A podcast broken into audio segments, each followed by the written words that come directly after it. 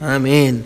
Nehemías capítulo 10, vamos a estar ahí a todos y los domingos, hermanos, si usted es nuevo, usted está viniendo a nuestra iglesia o si usted nos acompaña esta mañana, los domingos en la mañana estamos ah, considerando una serie de sermones en el libro de Nehemías. El título de la serie es Reedificando, reedificando y, y donde hemos estado aprendiendo, hermanos, cómo Dios es capaz de reedificar aquello que ha sido destruido por el pecado.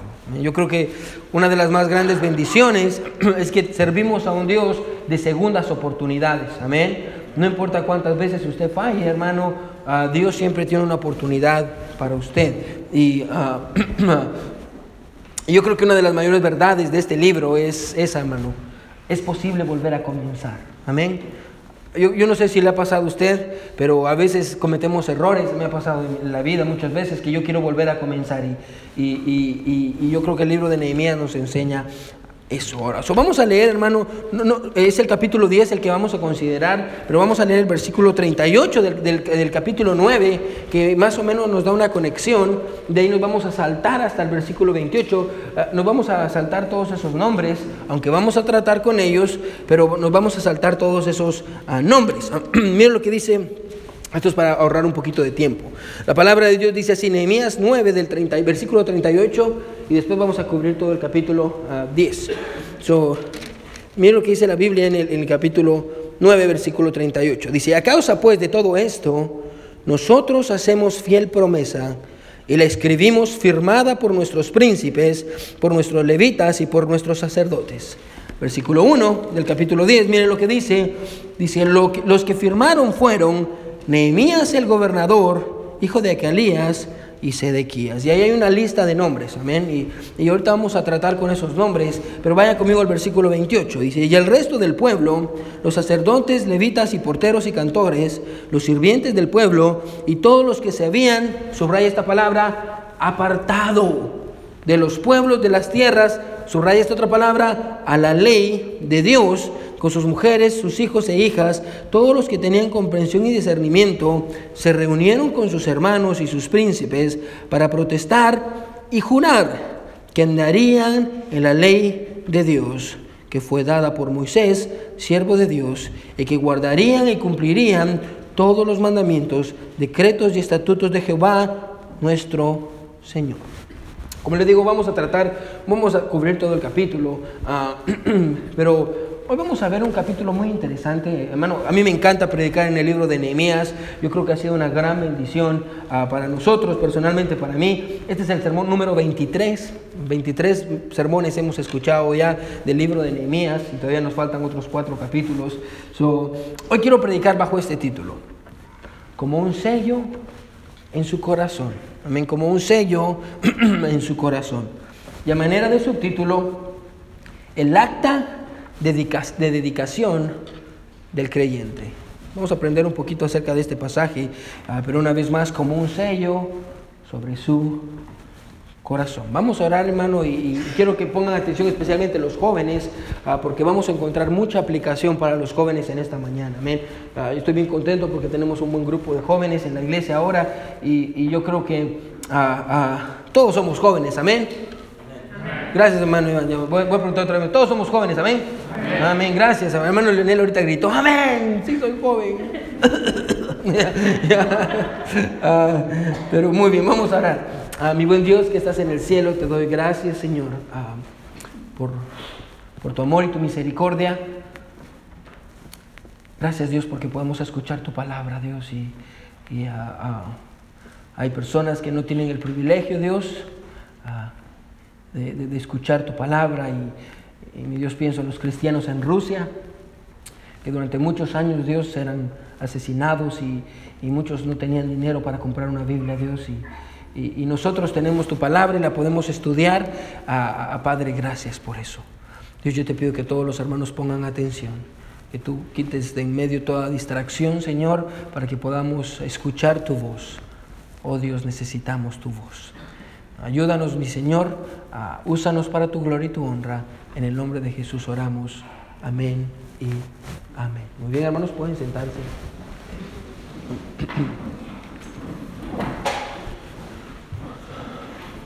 Como un sello sobre su corazón. Levante la mano si usted alguna vez ha escuchado sobre ah, este grupo selecto de soldados aquí en Estados Unidos llamado los Navy SEALs. Los SEALs. ¿Alguien ha escuchado esto? Los SEALs. Bueno, son las fuerzas de operaciones de Estados Unidos, ah, ah, son las fuerzas de operaciones especiales del ejército que están a cargo, hermano, de llevar a cabo algunas de las misiones de combate y reconocimientos más importantes y peligrosos de todo el mundo. Ah, estos, este, este, este, grupo selecto, muy selecto, de personas que forman parte del ejército, tienen un juramento. Antes de, ser parte de los Navy SEALs, usted necesita hacer un juramento.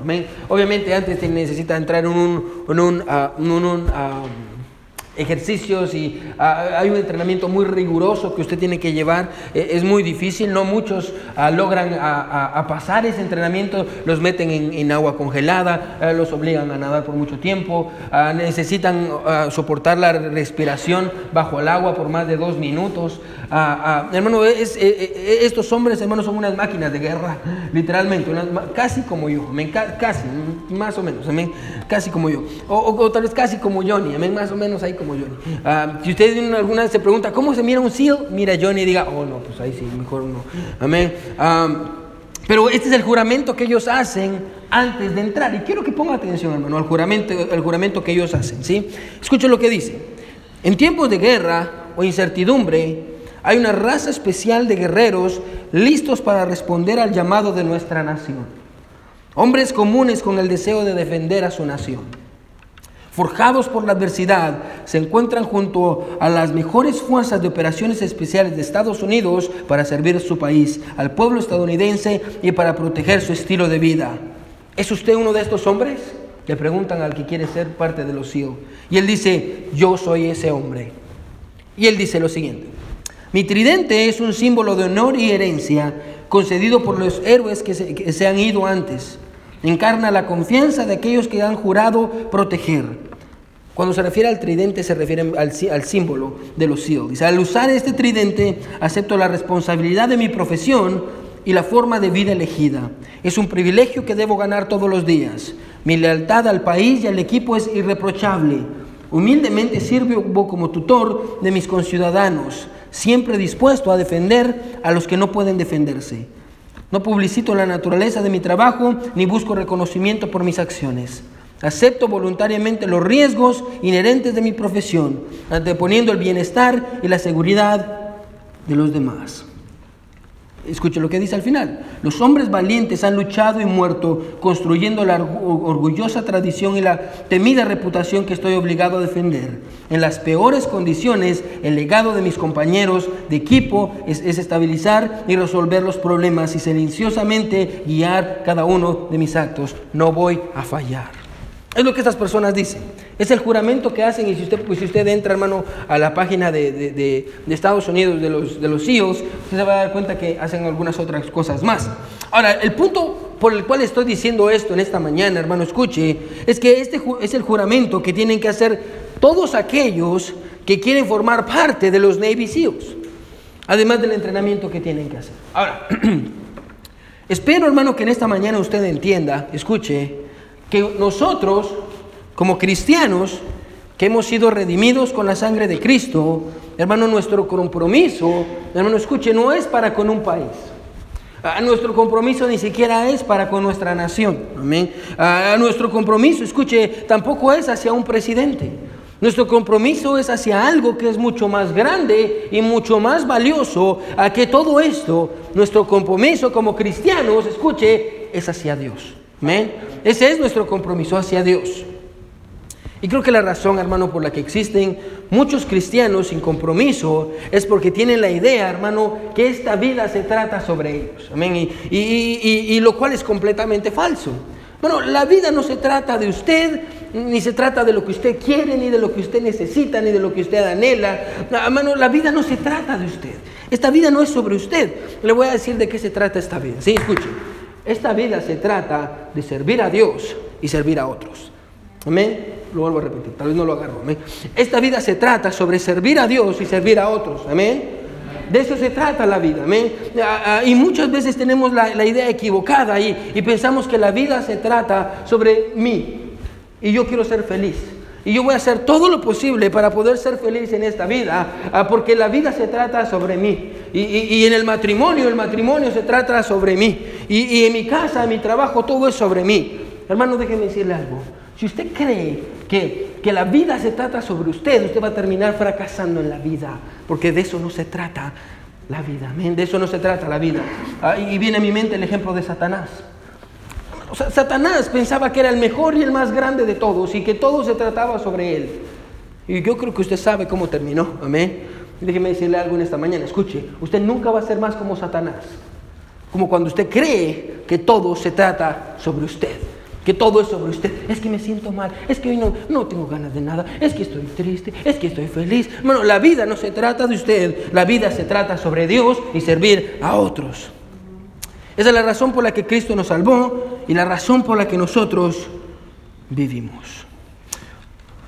A propósito, hermano, es la razón por la que Cristo nos salvó, amén. Bueno, Dios no lo salvó a usted y a mí para que un día lleguemos al cielo.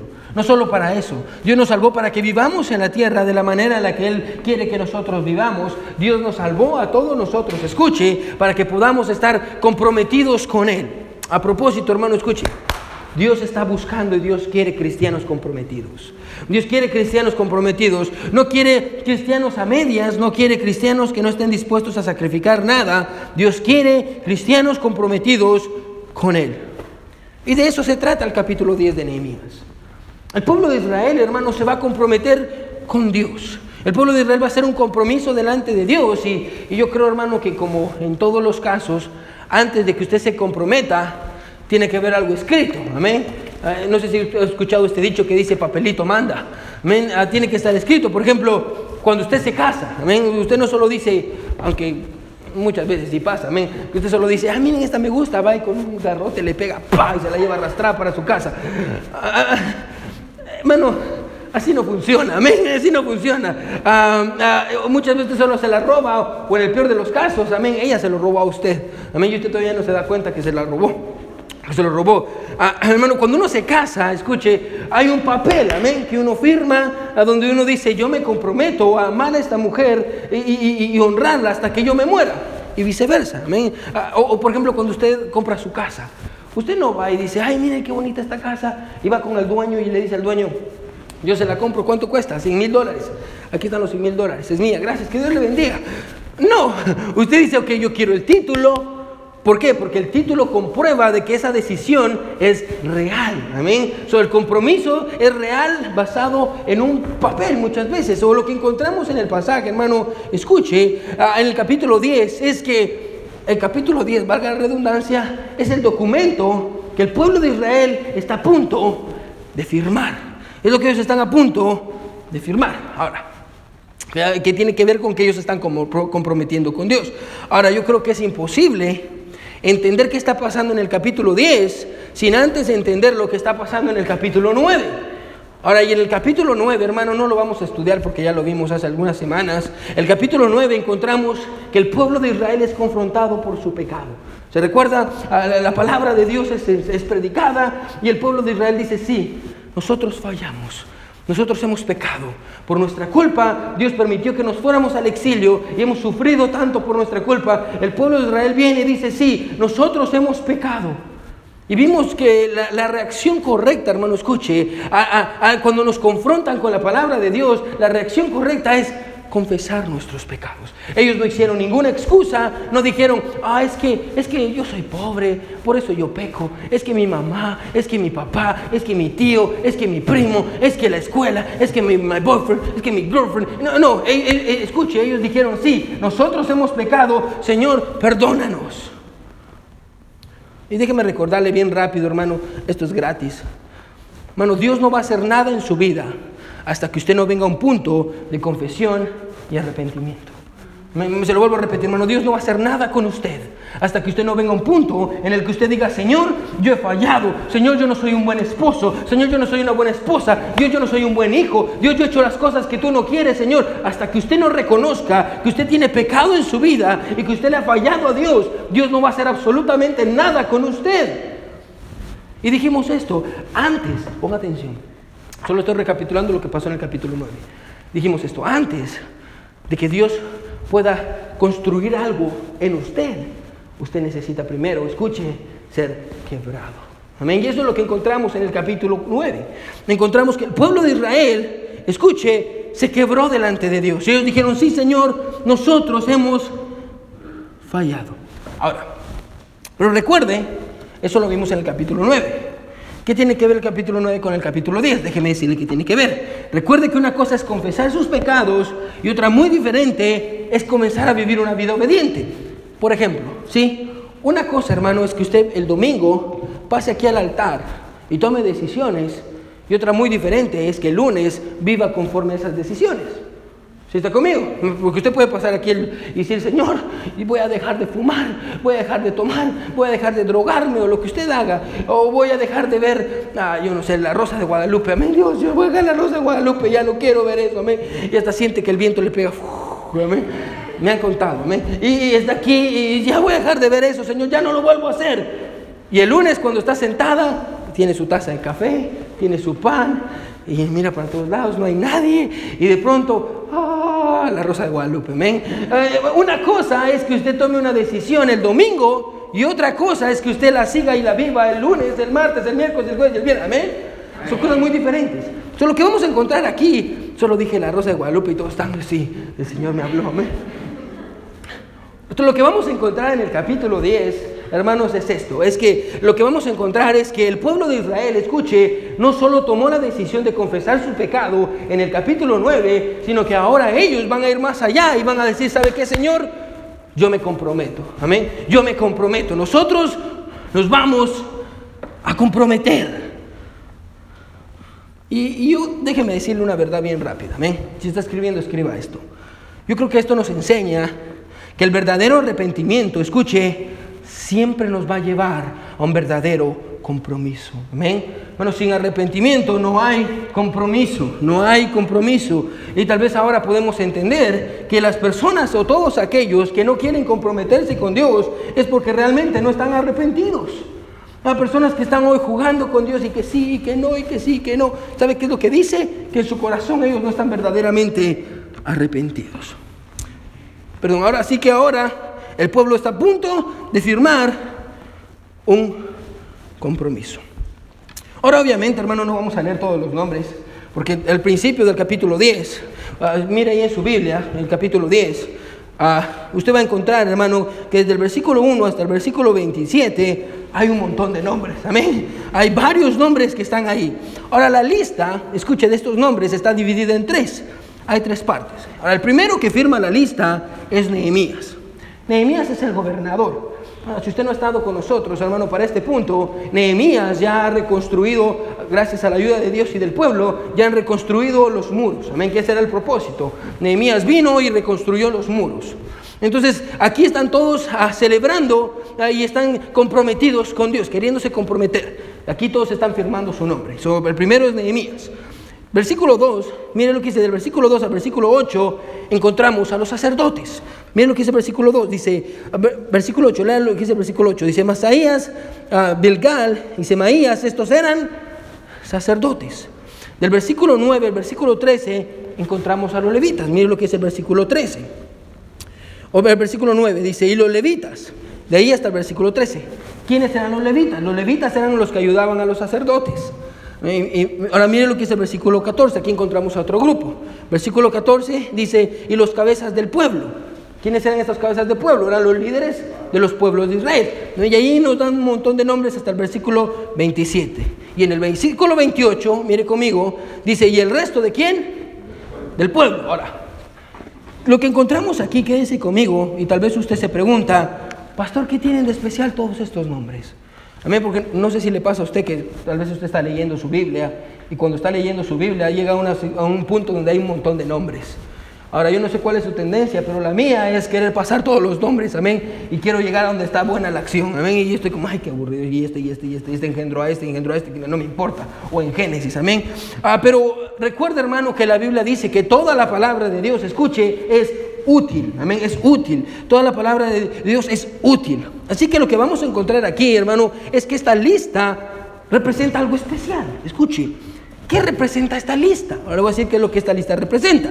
Lo que representa esta lista, escuche, es a todos aquellos, ponga atención, que decidieron estar del lado de Dios. Amén. Toda la gente que firmó, todos los nombres que están ahí, el resto del pueblo, todos ellos decidieron, ¿sabe qué? Yo voy a estar del lado de Dios. Ahora, se cuenta la historia que durante la guerra civil en Estados Unidos, Abraham Lincoln se reunió con un grupo, un grupo de ministros para un desayuno de oración. En un momento uno de los ministros dijo, Señor presidente, oremos para que Dios esté de nuestro lado. Abraham Lincoln lo vio y le dijo, no caballeros, no vamos a orar para que Dios esté de nuestro lado, vamos a orar para que nosotros estemos del lado de Dios. Bueno, yo creo que eh, eh, muchos de nosotros en esta mañana, hermano, nos preocupamos demasiado porque Dios esté de nuestro lado. Y al punto, escuchen, en el que se nos ha olvidado que no es tan importante que Dios esté de nuestro lado como lo es que nosotros estemos del lado de Dios. Eso es lo importante. No que Dios esté de nuestro lado, sino que nosotros estemos del lado de Dios. Porque si yo le pregunto, ¿quiénes quieren tener a Dios de su lado? Todos levantan la mano, amén. Pero si yo le pregunto, ¿quiénes están del lado de Dios? Rápido la baja, amén. Amén. Tristemente, hermano, existen cristianos, escuche, que hoy no han elegido todavía de qué lado se encuentran. Hay quienes hoy quieren tal vez comprometerse con Dios y mañana están desanimados. Hoy quieren servirle, pero mañana están ocupados. Hoy quieren ser fieles, pero mañana están decepcionados. Amén. Ah, y yo creo, hermano, que una de las razones por las cuales Dios nos dejó este pasaje con estos nombres, escuche, es para recordarnos que Dios conoce por nombre a aquellos que han tomado la decisión de estar de su lado. Y tal vez usted se pregunta, ¿qué es estar del lado de Dios, pastor? Bueno, estar del lado de Dios significa que usted está de acuerdo con Él. Eso significa. Que es estar del lado de Dios significa que usted está de acuerdo con lo que es Él y de acuerdo con lo que Él dice. Porque es imposible, escuche, que usted diga que está del lado de Dios si no está de acuerdo con lo que Él enseña en su palabra. Ahora, las personas que firmaron ah, eh, eh, eh, este documento fueron todos aquellos que tomaron la decisión de estar del lado de Dios. Todos los aquellos del pueblo de Israel, escuche, que dijeron, yo quiero estar del lado de Dios. Incluyendo, y esto es lo que se pone interesante, a un grupo que ni siquiera era parte del pueblo de Israel. Miren cómo sigue el versículo 28, ¿sí? Bueno, vamos a ir bien rápido. Si está conmigo, amén. Mire cómo, sigue el versículo 28. Dice, y el resto del pueblo, los sacerdotes, y levitas y porteros y cantores, los sirvientes del templo, mire lo que dice aquí, y todos los que se habían apartado de los pueblos de las tierras de la ley de Dios, con sus mujeres, sus hijos e hijas, todo el que tenía comprensión, ¿y qué dice? Y discernimiento. Ahora, ¿qué tiene de especial este grupo de personas? Bueno, estas personas no eran judías. Ok, pastor, estas no eran judías, ¿y qué tiene de especial? Ahora, yo no sé si usted ha estudiado al pueblo de Israel, o a los, judíos, pero hay una cosa que caracteriza a los judíos. Lo que, si usted se pregunta quiénes son los gentiles, los gentiles son todos aquellos que no son judíos. Usted y yo somos gentiles, amén, no somos judíos. algo que caracteriza al pueblo de Israel, a los judíos, es que ellos no toleran a los gentiles. Bueno, de hecho, más adelante, ah, la, tradición enseña, los libros, y José fue uno de los escritores judíos que, narra la historia del pueblo de Israel, él dice esto, que los judíos creían y decían, hmm, la razón por la que Dios creó a los gentiles es porque ellos van a ser el combustible del infierno. Es lo que creían, hermano. Si usted miraba a un gentil, bueno, los judíos les decían a los gentiles perros y cerdos. Amén. Así les decían, así los trataban. Los, los gentiles son cerdos, son perros, no sirven para nada. Ni siquiera los querían tocar. Si un gentil caminaba, los judíos no querían pasar por donde un gentil pasaba. Bueno, los judíos no querían a los gentiles.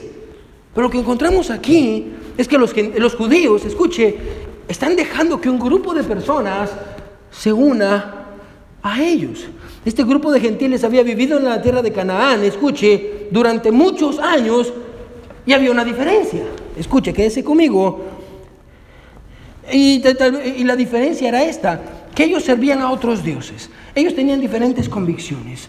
Y, y ellos habían decidido, escuche, abandonar su estilo de vida para venir a ser parte del pueblo de Dios y el pueblo de Dios los había aceptado. Y tal vez para resumirlo, con atención, podríamos decir que la manera en la que estas personas vivían antes era completamente diferente a la manera en la que Dios les había, le había pedido al pueblo de Israel que viviera.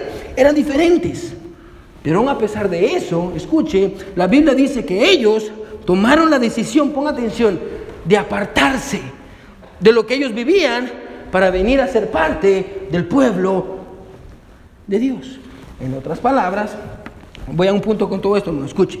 En otras palabras, ellos se apartaron de la manera en la que vivían antes para comenzar a vivir conforme a la manera en la que Dios le había pedido a su pueblo que vivieran. Y, yo me lo puedo imaginar, hermano. Me puedo imaginar al padre de familia, un día viniendo a su casa, amén, y tocando la puerta ahí y toca la puerta y, entra y ahí están sus hijos. Y recuerda, hermano, ellos no eran parte del pueblo de Israel. Ellos no conocían todas las enseñanzas. Y, me puedo imaginar al padre de familia viniendo un día y, todas las imágenes, las imágenes que tenían en su casa, agarrando las imágenes y poniéndolas en una bolsa.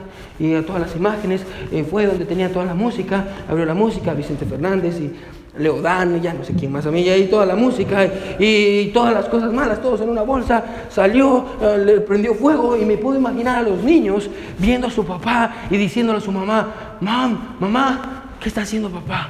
¿Qué está haciendo mi papá? Y la mamá diciéndole, mijos, es que nosotros tomamos una decisión. Y tomamos la decisión de que ya no vamos a servir a nuestros dioses falsos, ahora vamos a servir al Dios verdadero. Y se puede imaginar eso. Y me, puedo imaginar, hermano, a los niños. Eh, recuerde que ellos tenían un día para servir a Dios y era el día sábado. Más adelante vamos a tratar con eso. Pero era el día sábado y me los puedo imaginar en la mañana la mamá viniendo y diciendo, ok niños, levántense. Y, los niños, ah, mamá, no es tiempo de ir a la escuela. ¿Qué estamos haciendo? Hoy es sábado, los sábados es para descansar y es eh, que es un día para nosotros. Y la mamá diciéndole, hey, recuerden que nosotros hemos decidido servir a Dios. Y ya no vamos a servir a los dioses paganos. Ahora vamos a servir al Dios verdadero. básicamente lo que la Biblia dice es esto, hermano, que este grupo de personas había decidido, escuche, apartarse de la manera en la que vivían antes para venir a adoptar la manera en la que vivía el pueblo de Dios. ¿Sí está conmigo? Es lo que encontramos en el pasaje, que un grupo de personas se había apartado de la manera en la que vivían antes para ponerse del lado de Dios. Ahora, pensemos. Hmm. La Biblia dice que ellos se apartaron de lo que vivían antes para venir a vivir como Dios dice. ¿Cómo se le llama eso en la Biblia? Hmm. Bueno, hay un nombre para eso. El nombre, escuche, ¿sabe cuál es? La Biblia usa un nombre para eso.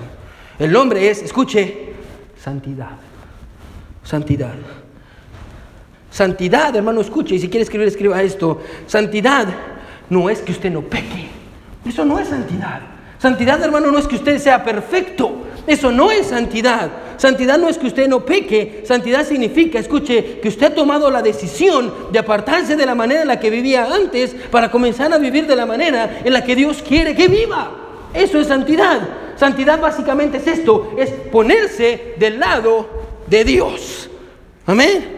Eso es santidad. Es decir, yo estoy de acuerdo con Dios. Santidad no es que usted no peque, santidad significa que usted ha tomado la decisión de apartarse de la manera en la que vivía antes para comenzar a vivir de la manera en la que Dios quiere. Ahora, aquí estamos nosotros.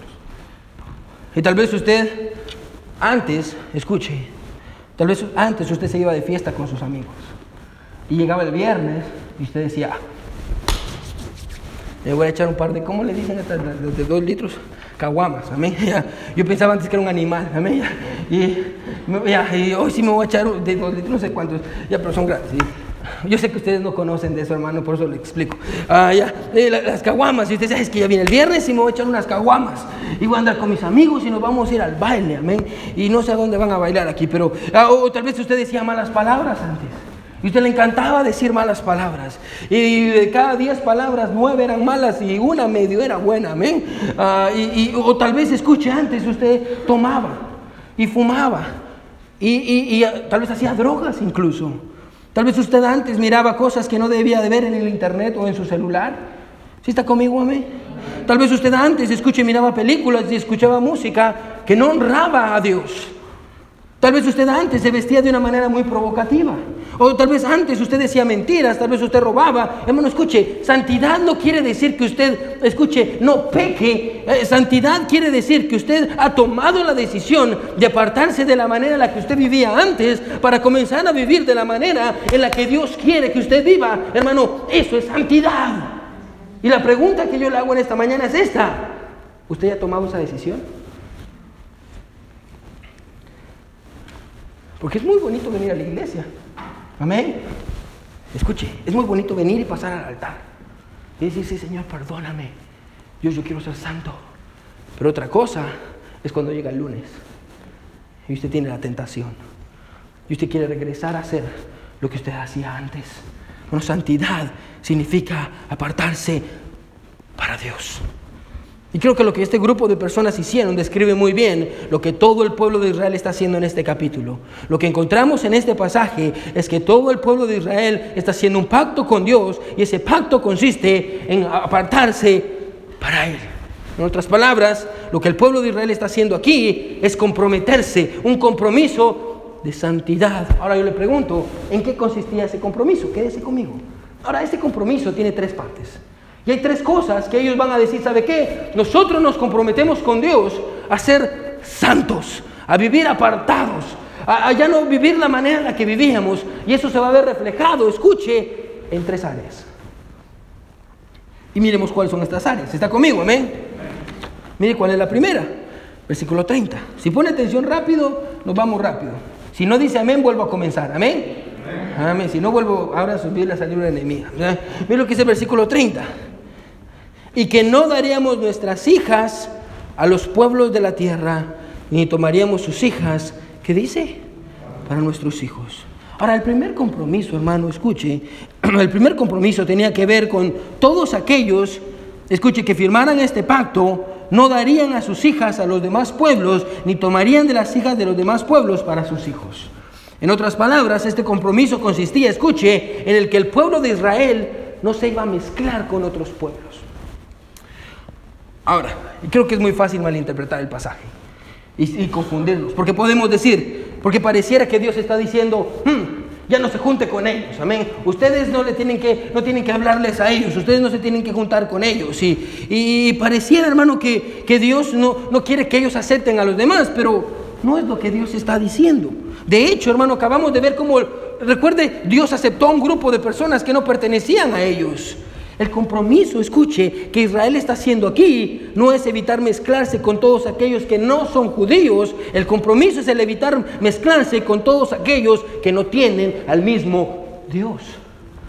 ¿Por qué? No vaya ahí. Pero Dios les había dicho en Deuteronomio 7:4, escuche, Dios les había dicho esto, y emparentarás con ellas, no darás tu hija a su hijo, tomarás a su hija para tu hijo, porque escuche, desviará a tu hijo de en pos de mí y servirán a dioses ajenos, y el furor de Jehová se encenderá sobre vosotros y te destruirá pronto. Bueno, ponga atención. La provisión de casarse con personas afuera del pueblo de Dios no era porque ellos tuvieran una diferente raza, era porque ellos tenían una diferente fe. Amén, Dios prohíbe de eso. Y, y jóvenes, pónganme atención, todos pónganme atención aquí, ¿sí? Dios prohíbe que cristianos se casen con personas que no son cristianas. Amén.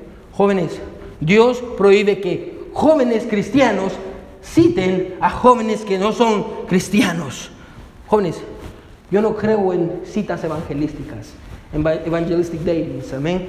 Pastor, yo lo voy a ganar para Cristo, pastor. Pastor yo, pastor, yo sé que fuma marihuana, yo sé, yo, yo, sé que le dicen el mocos allá donde vive en su colonia. Pastor, pero mírenle sus ojitos, pastor. Pastor, mire, ¿cómo dice? Pastor tiene un buen... Pastor, mi pastor. Hay que alcanzar a la gente para Cristo, pastor. Eh, hermano, joven, escuche.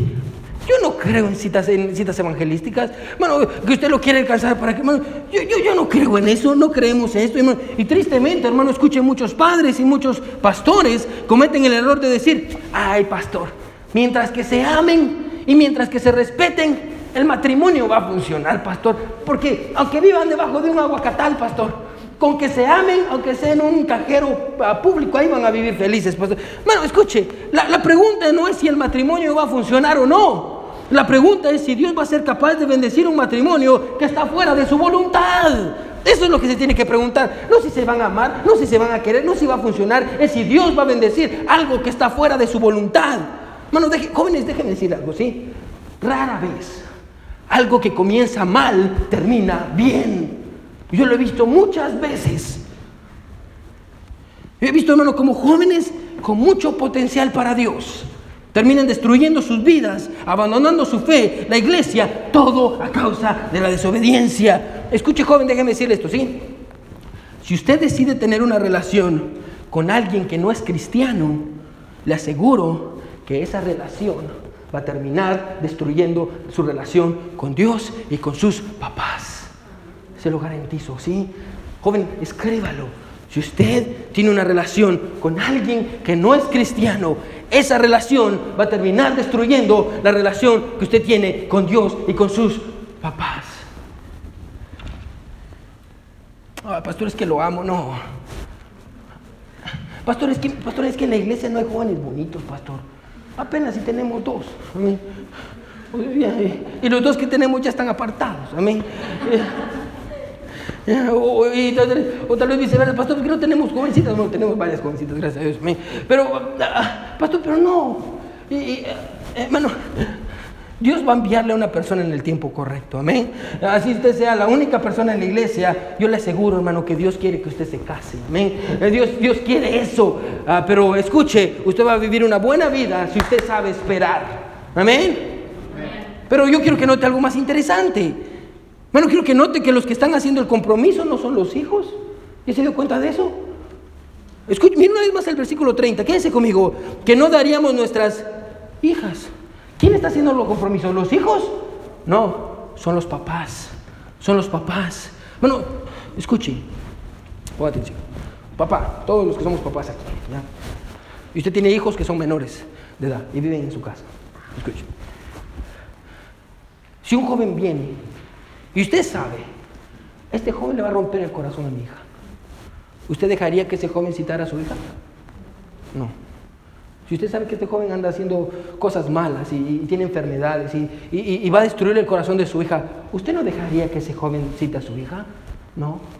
Ahora, ¿qué tal si yo le digo que tal vez ese joven no va a destruir el corazón de su hija, pero sí va a destruir su fe? Y va a acabar con lo que ella cree. Y, papá va a llegar a un punto en el que ella va a decir, I don't want to go to church. Yo no quiero ir a la iglesia.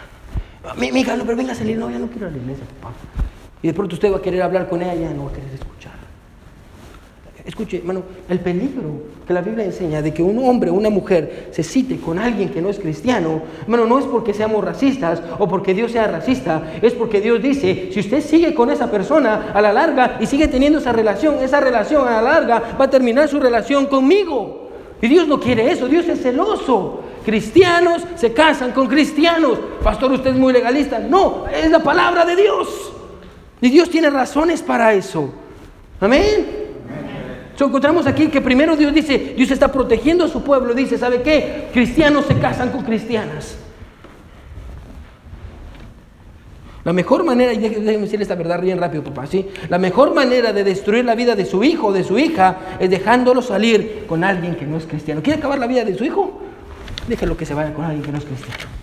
Déjelo, déjelo. Ah, pastor, solo son amigos, pastor.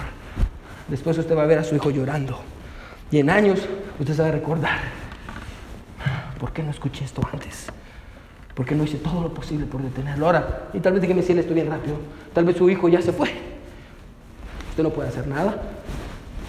Bueno, usted no es, el dueño de la vida de sus hijos. Usted no es responsable. Hasta cierta edad usted es responsable.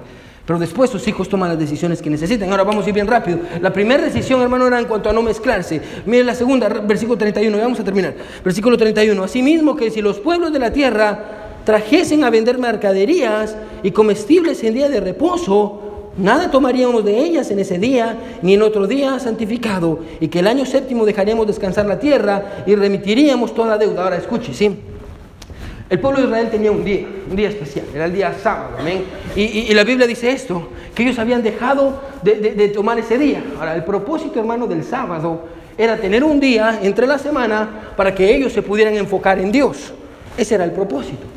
Más adelante en, los evangelios encontramos que el pueblo de Israel lo malinterpretó y pensaron que lo importante era guardar ese día, el día era lo importante. Y Dios dice, Jesús dice, no, no, no, lo importante no es el día, lo, lo importante es que tengan un día para adorarme a mí. Nosotros usamos el domingo. Amén. Ahora, lo que pasa, ¿por qué usamos el domingo, pastor? Ah, porque la Biblia enseña en el libro de Hechos que la iglesia, la primera iglesia se reunía el primer día de la semana, que es domingo. Y además Jesús resucitó un domingo. Por eso nos, nos juntamos el domingo.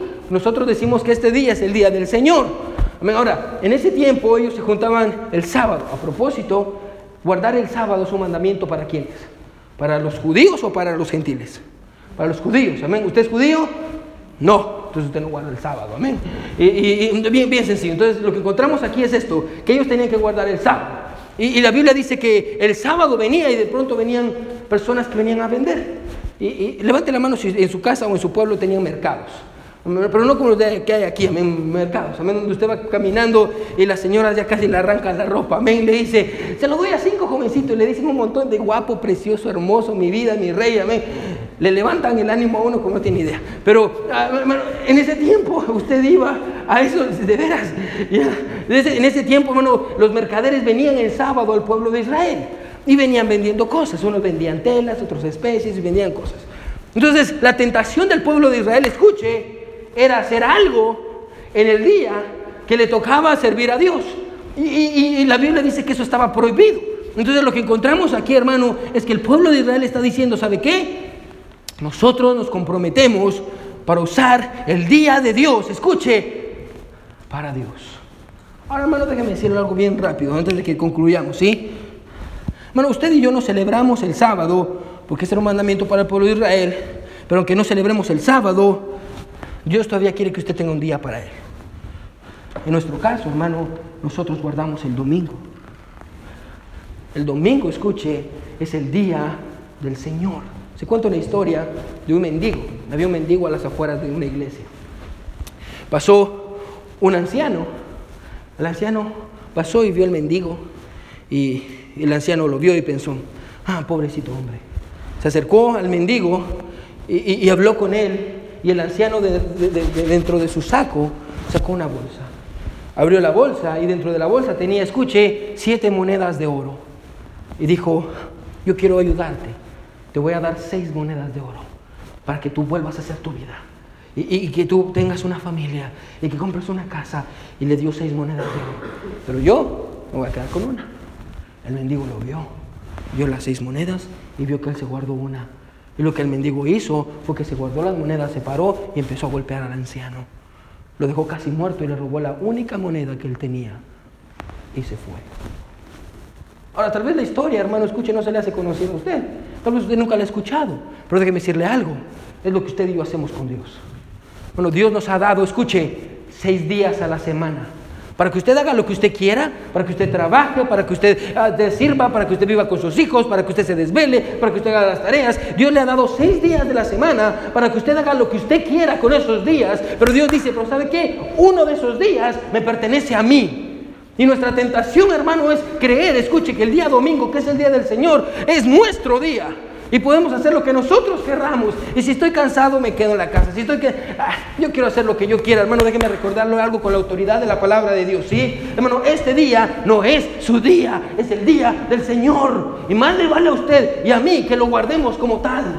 Pastor, ¿cómo guardo el día del Señor? Bueno, escuche, bien sencillo. Venga a la iglesia. Venga a la iglesia. Hermano, escuche, voy a decir una mala palabra. ¿Están listos? Levántese temprano. Espero que no haya lastimado su corazón. Levántese temprano.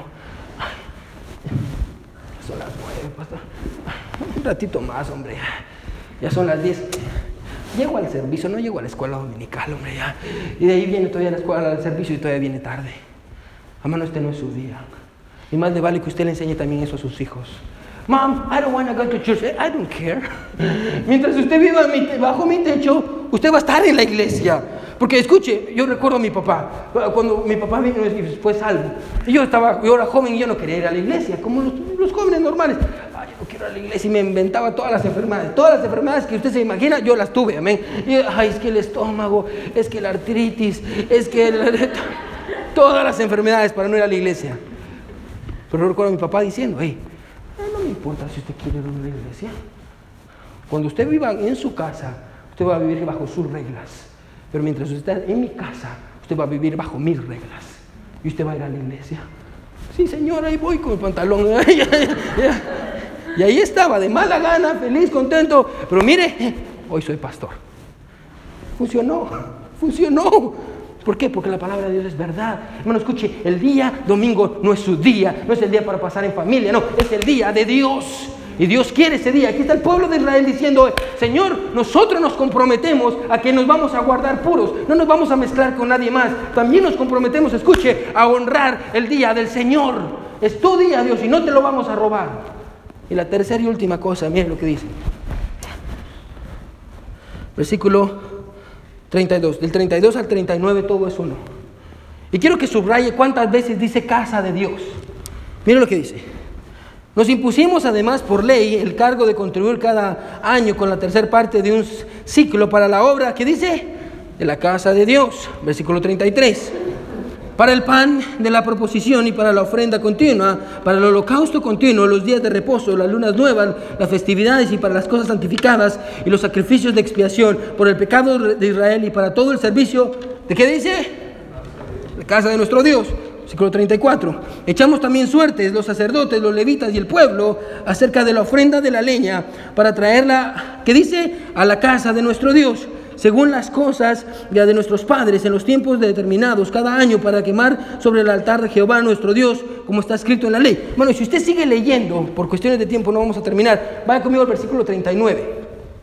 Porque las cámaras del tesoro han de llevar los hijos de Israel y los hijos de Leví la ofrenda del grano, del vino y del aceite. Y allí estarán los utensilios del santuario y los sacerdotes que ministraban y los porteros y los cantores. Subraye esto. Dice, y no abandonaremos la casa de nuestro Dios. Nueve, mes, nueve veces, del versículo 32 al versículo 39, nueve veces mencionan la casa de Dios. El tercer compromiso, hermano, tenía que ver con esto. Ellos estaban comprometidos a no abandonar la casa de Dios. Ellos, eh, y si usted sigue leyendo, va, a descubrir que ellos dicen, ¿sabe qué? Me encantó lo que dijo Brother David hoy. Bueno, no es que usted ponga el dinero en el plato de la ofrenda, es que usted ponga todo el dinero en las manos de Dios. lo que el pasaje dice y lo que el pasaje enseña es que ellos están diciendo, ¿sabe qué? La casa de Dios necesita reparación aquí. Yo no lo voy a ir a decir pastor, pastor, pastor, necesito dinero de la iglesia para reparar. No, ellos dicen, ¿sabe qué? De mi dinero yo voy a dar para reparar la casa de Dios. ¿Y qué necesita la casa de Dios? ellos están comprometiendo a servir a la casa de Dios, no por el edificio, no porque era una casa bonita, escuche, no por las facilidades, sino porque escuche, esa era la casa de Dios. Ahora usted y yo sabemos, hermano, que la Biblia dice esto, que Dios ya no habita en templos hechos por manos humanas. Dios ha decidido habitar en nuestro corazón. Pero la manera, escuche, en la que tratamos la iglesia dice mucho de lo que pensamos de Dios. Se lo vuelvo a decir una vez más, ¿sí? De la manera en la que usted trata este lugar, la manera en la que usted trata este lugar es un reflejo de la manera en la que usted trata a Dios. Bien sencillo. Bueno, si usted no quiere ser fiel a los servicios, si usted no le importa lo que pase aquí, si usted no quiere que este lugar sea un mejor lugar, si usted no quiere ah, dar para que mantengamos este lugar, menos si cuando hay días de trabajo usted ni siquiera quiere venir y siempre tiene una excusa, ah, ah, hermano, yo entiendo cuando usted está ocupado, pero también yo entiendo cuando tiene excusas. Lo más probable es que este lugar, no, usted no aprecie este lugar y lo triste, escuche, es que, lo que, de, que la manera en la que usted trata a la iglesia es un reflejo de lo que usted piensa de su Dios tercer compromiso era, yo voy a cuidar de la casa de Dios. Ahora, tal vez, hermano, Dios nunca le va a pedir, hermano, que firme un documento. Dios nunca se le va a aparecer, aquí hay un documento. O tal vez yo nunca voy a venir, hermano, con un, ay, porque sería un documento enorme. nunca voy a venir y voy a decir, pero David, por favor, firme esto, amén. O, Jasmine, do you want to sign this? Y, aquí, ah, Alma, y todos. Mano, Dios nunca se le va a aparecer una mañana con un documento de este tamaño diciéndole, ok, ¿usted quiere ser cristiano? You want to be a Christian? Okay, esto es lo que usted tiene que hacer. Dios nunca va a aparecer así, hermano. Dios nunca se le va a aparecer, escuche, para que firme un, documento en el que usted se compromete con Él. Porque, hermano, Dios no, Dios no, a Dios no le interesa ese tipo de compromisos. Escuche, ¿sí? Dios no está interesado, escuche, en un sello puesto sobre un papel. Dios está interesado en un sello puesto en su corazón. Es lo que Dios quiere. Dios no está interesado, hermano, escuche, en que usted se comprometa por obligación, porque el pastor se lo dice, porque su mamá se lo dice, porque su papá se lo dice. No, Dios está interesado en que usted se comprometa por amor. Y de hecho, hermano, escuche, de, que Dios no le pide, ah, no le pida, hermano, escuche que el hecho de que Dios no le pida un documento firmado no quiere decir que Dios ya no está interesado en cristianos comprometidos. Hermano, déjeme decirle esta mañana que yo creo con todo mi corazón que la razón por la cual Dios dejó este pasaje es para que nosotros entendamos que Dios todavía está buscando cristianos que se comprometan. Dios, quiere jóvenes que se comprometan y que digan, hey, yo, yo quiero guardarme puro hasta que me case. Yo no voy a estar con ningún hombre, con ninguna mujer, hasta que yo me case. Dios quiere eso.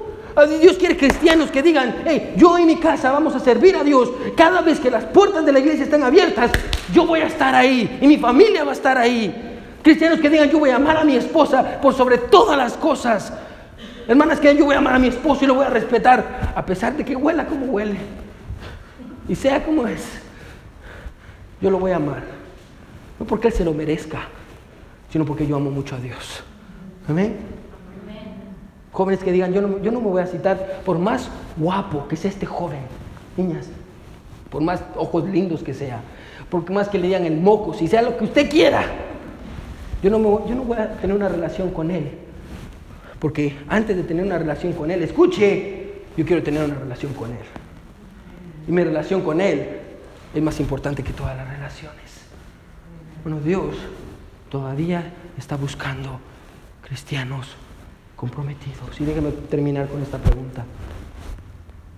¿Quién va a decir hoy, Señor, yo me comprometo? Yo me comprometo. No le estoy diciendo que levante la mano. Recuerde, Dios no quiere un papel escrito. Dios lo quiere en su corazón. Porque si usted no se ha comprometido, hermano, hoy es un maravilloso día para hacerlo. Todos con los ojos cerrados y cabeza inclinada. Nadie viene sello sobre su corazón.